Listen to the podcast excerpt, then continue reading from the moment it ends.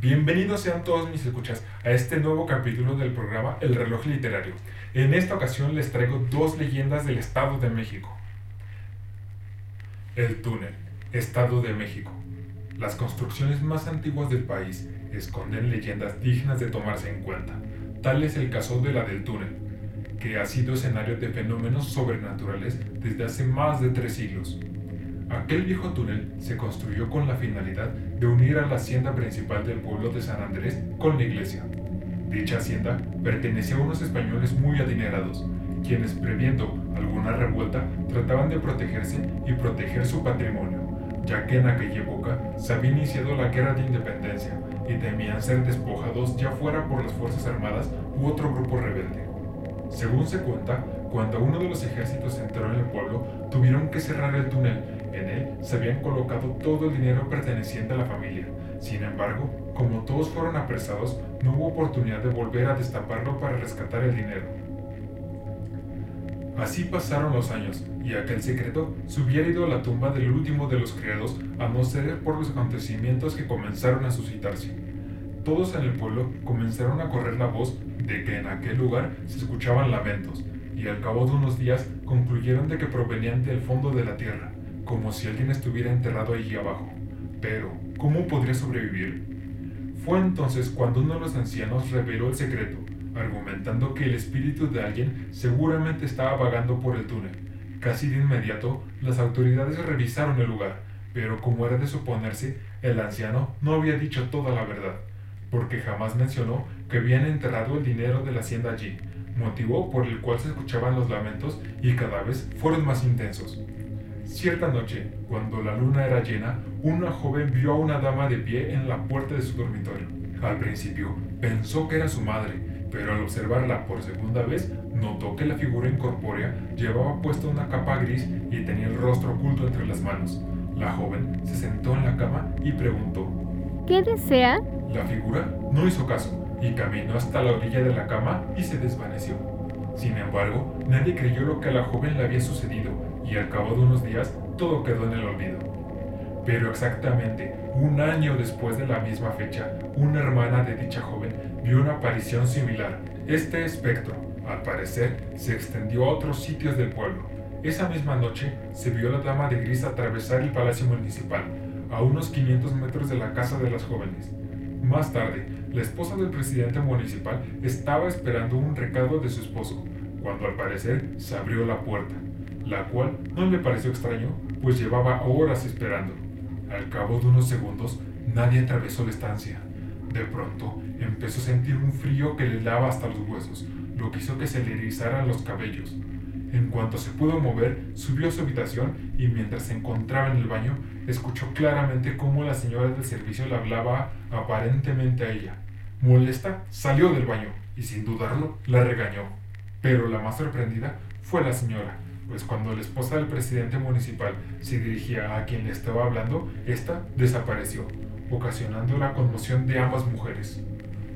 Pero esta no fue la única ocasión que la vieron. Se dice que a partir de esta noche, aquella mujer, al parecer, entraba por la puerta, caminaba hasta la habitación de los señores y se sentaba frente al tocador, donde se inclinaba para poderse ver en el espejo. Años más tarde, cuenta la leyenda que se descubrió un túnel más, el cual comunicaba el palacio municipal con la iglesia, y esta, por supuesto, estaba conectada también al casco de la hacienda. Algunos dicen que el presidente municipal de aquella época fue quien descubrió el tesoro escondido, y que gracias a ello el puente pudo pavimentarse. Finalmente, el túnel fue bloqueado en su totalidad, pues al parecer era muy peligroso, pero aquel obstáculo no impidió al paso de la dama de gris, quien se siguió apareciendo. Hasta la fecha, si vamos al pueblo de San Andrés, podemos ver a la dama de gris atravesar el palacio municipal los días de luna llena, y aunque nunca se supo de quién se trataba, lo cierto es que la gente únicamente la conoce como el fantasma de la dama de gris. El puente de Ara, Estado de México. Don Javier recuerda que no conocía la leyenda del puente de Ara hasta que la vivió en carne propia. Recuerda que iba transitando por el camino con su mula llevando una carga de pastura para sus animales y pensaba que se le había hecho muy tarde, por lo que a esa hora ya deberían estar muy hambrientos. Ya estaba un poco anciano y no podía andar como antes, y tal vez si alguien le hubiera advertido del peligro que corría al cruzar por allí, a esa hora no lo hubiera hecho y habría preferido quedarse a dormir en el campo. Justo cuando iba acercándose al puente de Ara, notó que su mula comenzó a inquietarse. Ya estaba cansado y no iba a soportar ese tipo de arrebatos por parte del animal, por lo que se molestó y la jaló para castigarla. Pero entre más avanzaba, la mula se ponía cada vez más inquieta, al grado de que se zafó la correa dos veces. Cuando don Javier se agachó para recogerla por segunda vez y luego se incorporó, vio claramente cómo una mujer se le acercaba. Aquella dama estaba vestida toda de negro y no se le veía la cara, a lo que él prestó mucha atención. ¿Qué se le ofrece? dijo don Javier cuando tuvo cerca a la mujer. Quiero que me acompañe hasta el puente Ara, dijo la aparente señora. Lo haría con mucho gusto, pero, ¿sabe? Intento bordear el puente por la colina, pues mi mula no creo que quiera atravesarlo. Está muy inquieta, respondió el viejo. Pero de hacerlo se va a tardar más y por lo que se ve usted está agotado, insistió la señora. Don Javier no tuvo más remedio que aceptar. Total, si la mula no deseaba pasar por el puente, lo de menos era regresarse y ladearlo por la colina, pensaba. Después de todo, no iba a dejar que la señora se fuera sola. La cual vestía ropas finas y parecía de buena familia, por lo que se pensó no estaría acostumbrada a viajar por esos lugares. El viejo recuerda que nunca le vio la cara, aunque tampoco se le intentó hacerlo. Lo que a él le interesaba era llegar a su casa para alimentar a sus animales. Por su cabeza pasaban cosas como ¿Para qué acompañé a la señora? Y si mi mula no quiere pasar el puente, me tendré que regresar. Y demás cosas que le pueden ocurrir a un viejo necio. Don Javier recuerda que en cuanto llegó al puente Ara, salió de entre un árbol un señor vestido de negro. De inmediato pensó que aquella mujer lo había llevado hasta allí a propósito. Pero, ¿qué me puede robar si no traigo dinero? Pensó el viejo algo asustado. Pero cuando se dio cuenta la mujer ya había desaparecido. Nunca se fijó para dónde se fue, por lo que solo quedaba aquel señor al que tampoco le podía ver el rostro. Recuerda que aquel hombre sacó un látigo y comenzó a golpearlo. La mula, que ya estaba muy inquieta desde que la señora iba a su lado, empezó a levantarse tirando toda la pastura que el viejo llevaba. Aquel hombre parecía no tener piedad, y por lo que más gritaba don Javier que no tenía dinero, más le pegaba. Don Javier recuerda que como pudo llegó hasta el puente y pronto corrió, olvidándose de la mula. En cuanto lo cruzó, pudo notar que el hombre había desaparecido momento que aprovechó para irse corriendo a su casa. Al día siguiente asegura que uno de sus amigos lo fue a buscar a su casa, a quien le relató lo que había ocurrido en el puente, pero su amigo, lejos de burlarse, le dijo que debió haberle advertido. ¿Advertido qué? preguntó. Que en el puente espantan, afirmó su amigo. Su amigo lo llevó hasta el lugar de los hechos, con la confianza de que aquellos seres no aparecerían por las mañanas. Allí le mostró un viejo cementerio que pertenecía a la hacienda de Ara. En torno a esta hacienda existe una leyenda en la que se cuenta que estos seres salen de aquel cementerio a cobrar venganza porque a ellos los asesinaron en tiempos de la revolución.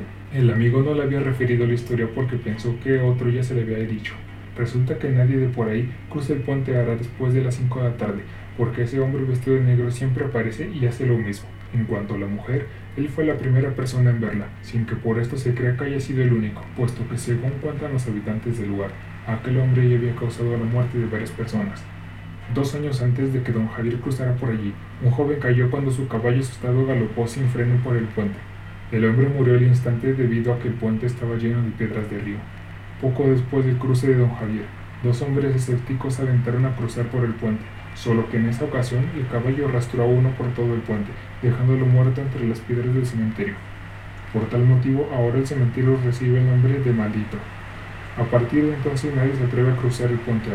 Muchas gracias por haber escuchado el capítulo y recuerden, siempre habrá un cuento para cualquier momento. No se olviden de suscribirse al canal y síganos en nuestras redes sociales en Facebook e Instagram como El Reloj Literario, en Twitter como arroba literario reloj. Hasta la próxima.